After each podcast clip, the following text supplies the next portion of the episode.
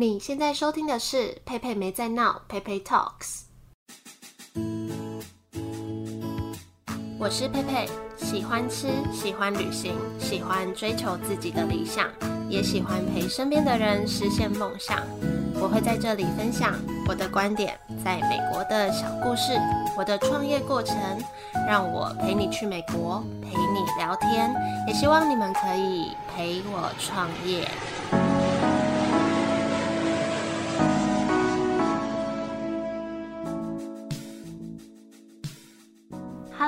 又好久没有自己跟大家聊天了。这阵子我虽然录了蛮多集的，然后节目也一直持续在播出，但有一种好像很久没有回归到自己身上的感觉。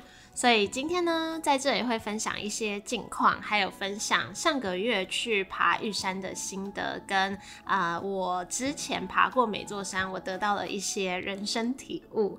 好，我先来讲一下爬山这件事情好了。那这是我今年初为自己设定的一个目标。不知道正在收听的大家有没有爬山的习惯，或是喜不喜欢爬山？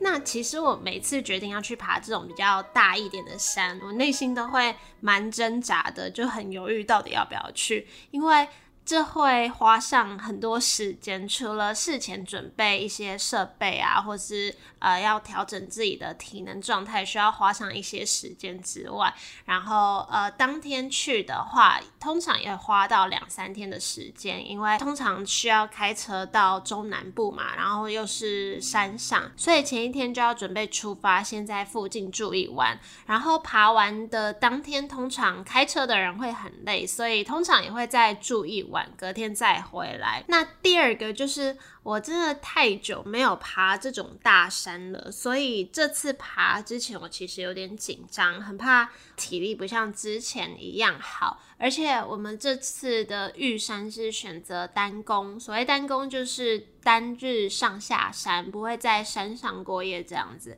所以就很怕自己负荷不了，或是拖累同行的人，所以。那时候在等抽签的时候，我还抱着一个侥幸的心态，想说啊，如果没有被抽中，好像也不错。但是呢，其实今年三四月的时候，我有发现到我自己的状况没有那么好，就那时候好像把自己有点。用得太忙碌了，所以就有点内分泌失调，甲状腺有时候高，有时候低这样子。然后那段时间也会跑医院，所以呃那个时候就跟自己说要慢下来。那顺便跟大家分享，如果你觉得目前自己的状态没有这么好啊，生活压力大之类的，我自己的经验是，第一个要调整的就是作息，要让身体先恢复一下，因为身心是互相影响的。然后最好饮食习惯也调整一下，要吃多一点健康的东西，不要造成身体其他负担。然后。不要太晚睡觉，这样的话真的可以让身心恢复一半。好，所以呢，那个时候就有人找我爬山嘛。我虽然有点懒惰，但就觉得也是时候该找回一些怎么讲，就是那种身体和自然共处的这个感觉。因为我觉得爬山是一个，尤其爬百岳那种山，是一个。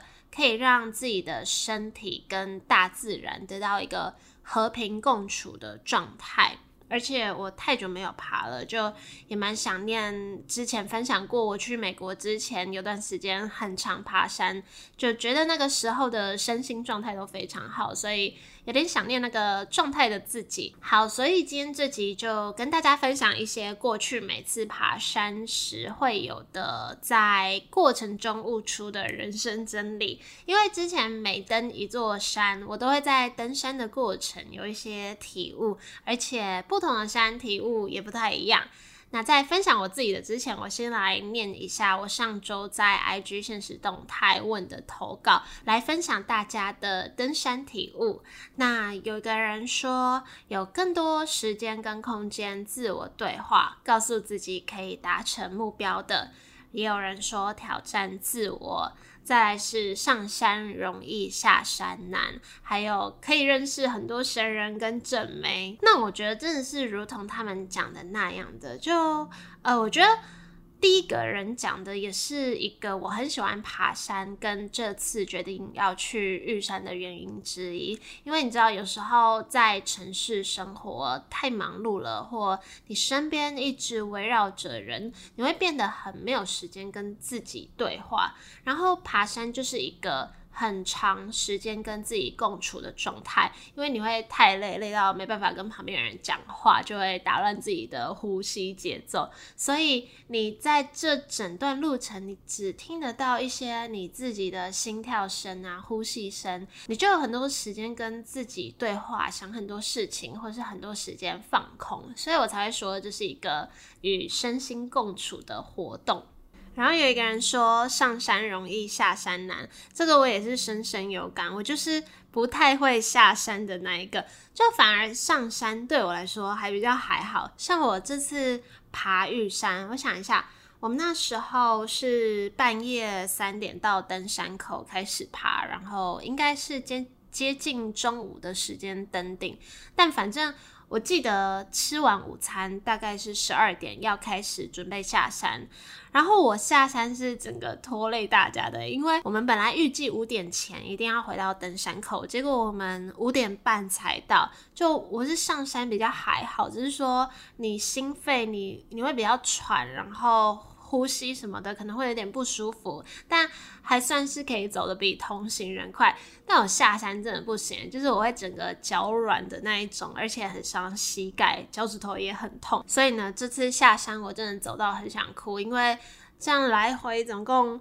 好像爬了十几个小时，十十四到十六这这之间，对，本来以为登顶就就解脱了，结果想不到下山才是另外一个痛苦的开始，所以千万不要小看下山啊。然后我还很喜欢爬山的一个小事情，就是你只要遇到人，比如说你在上山的过程遇到下山的人，你们这样子会面了，大家都蛮习惯打招呼的，就会说个早安、午安，你好。好，这样子，或是你快登顶了，那从上面下来的人就会跟你说。加油，快到了，剩十分钟。虽然这些十分钟都是骗人的，根本是半小时。反正呢，我就觉得这个是一个很温馨的小举动，因为平常你走在路上也不太会有人跟你说早安，或者说你好。但是这个行为就很容易在爬山的过程发生，所以每次听到这种招呼，或是我自己跟别人打招呼，我就会觉得心情特别好。好，那以上是大家分享的，那我现在就来分享一些过去。我爬的每一座山，跟每次爬山回来，我都会记录的句子或是小心得。大家有听到那个火车的声音吗？我现在在德州，然后我我住的地方附近有火车，所以它很常在半夜或是清晨的时候就会有火车经过，然后就会有吧的声音。好，题外话，好。第一个是合欢北峰，不知道大家有没有去过？我觉得那是一个很棒的地方诶。然后我那次去是背帐篷，住在小溪营地，可以看到银河。现在好像听说不太能搭帐篷在那边了。反正呢，那是我，你看又来了。我觉得住台湾跟住美国的噪音不太一样，就是住台湾的噪音就是呃马路上一些小吃啊、摊贩啊那那一种，或是车子也蛮多。住美国外面车子也很多，然后住美国还有一个噪音就是楼上那个通常那个天花板木板走路经过干嘛都会有声音，然后我不知道为什么美国人又。很爱早起，他们都会五六点就在上面走来走去。好，我又被那个火车给分心了。讲到合欢山，这是我第一次朋友带我去爬的百岳，那也是因为这一座山，我开始爱上这种挑战身体极限的感觉。那他就是我朋友，那时候就跟我说。他觉得爬山是一个很简单的运动，因为只要你愿意爬，就一定会达到目的地。那我认真想想，真的是这样子诶，因为爬山真的就是只要你一步一步走，就会有攻顶的时候，这只是快跟慢的差别而已。不像其他事情，就算有时候你很努力了，但也不一定会达到你想要的样子。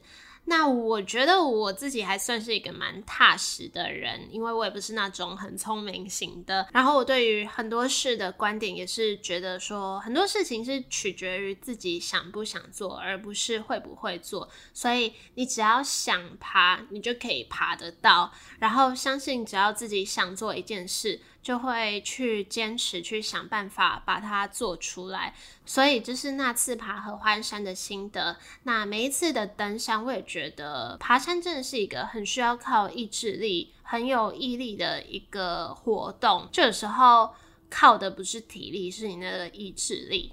好，再来第二个，我想要分享的是我去台中爬的鸢嘴山。它不是百岳，然后它也一下子就可以攻顶了，但它是一个蛮可怕的山，就是很长，旁边就是断崖之类的，你你只要一失手，你可能就会掉下去，所以你要步步为营。那那座山我去过两次，可是事后想想，我都觉得很危险呢。就我有时候觉得，天哪，我怎么会去那种地方？但那次我悟出的人生真理就是。该面对的终究要面对，因为那算是一座你不能走回头路的山，就是它可能就这样一条路线，那你后面都会是呃可能排队攀爬的人哦，对，因为它。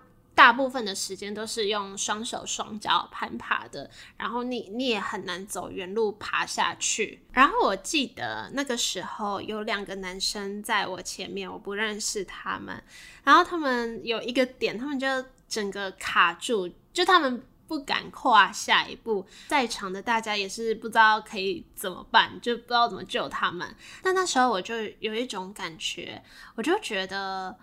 就算害怕，好像也只能靠自己勇敢跨出去啊，不然也没有人可以救你啊。所以就觉得人生也是这样子啊，很多事情很难、很可怕，或是有时候好像觉得自己快不行了，可是真的也就只有自己可以去面对这些事情。还有比如说开刀，比如说生小孩，比如说一些。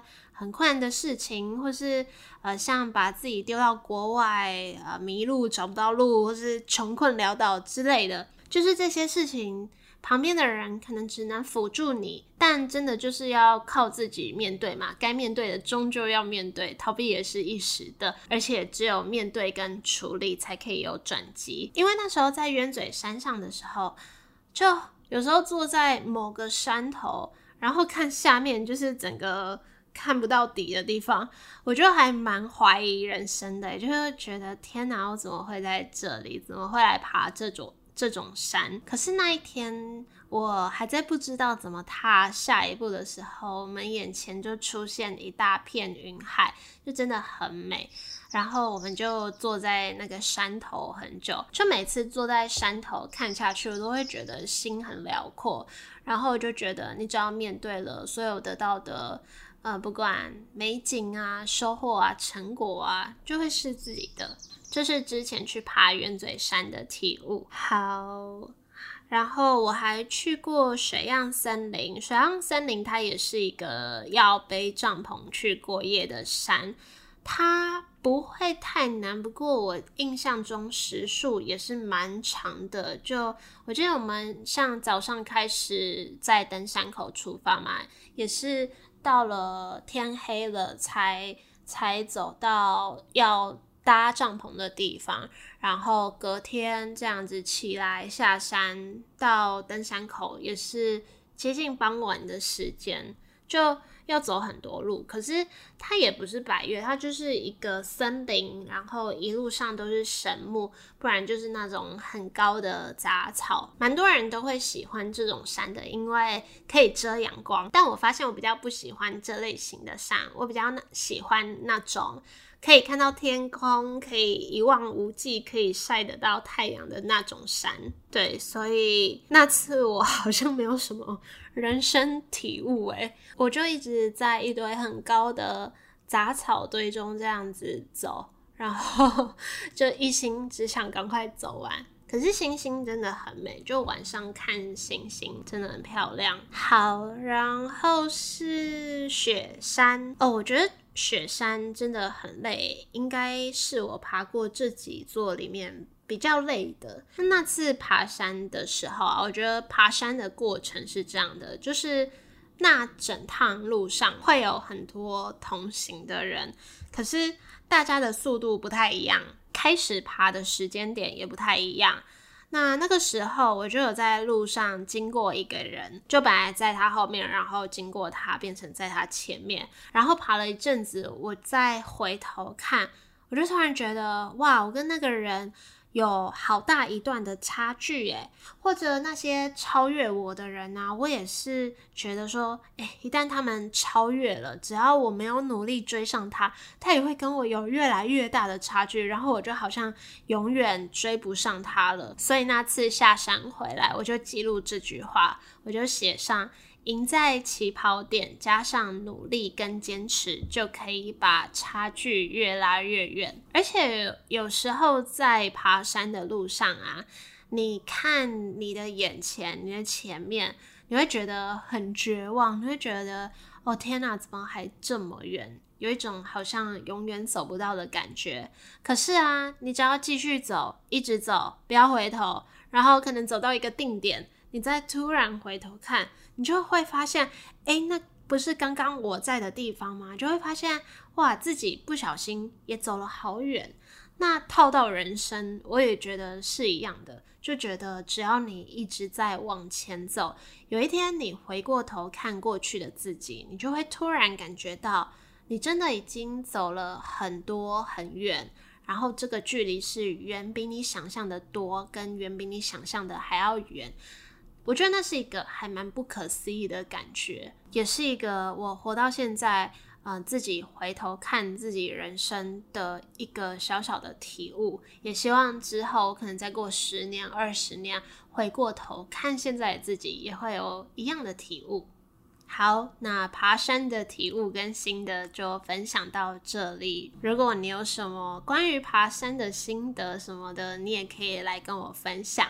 那现在来说说近况，好，就是刚刚有讲到我我在德州，那上周又跑来美国，那这次应该是近期最后一次来了，因为接下来回去台湾就要认真准准备开店的事情，就没办法想要过来就过来，所以我上飞机前的那两周，我就整个很疯狂的在录音。光是谈话时间那边，我就录了八集，直接一路录到七月底。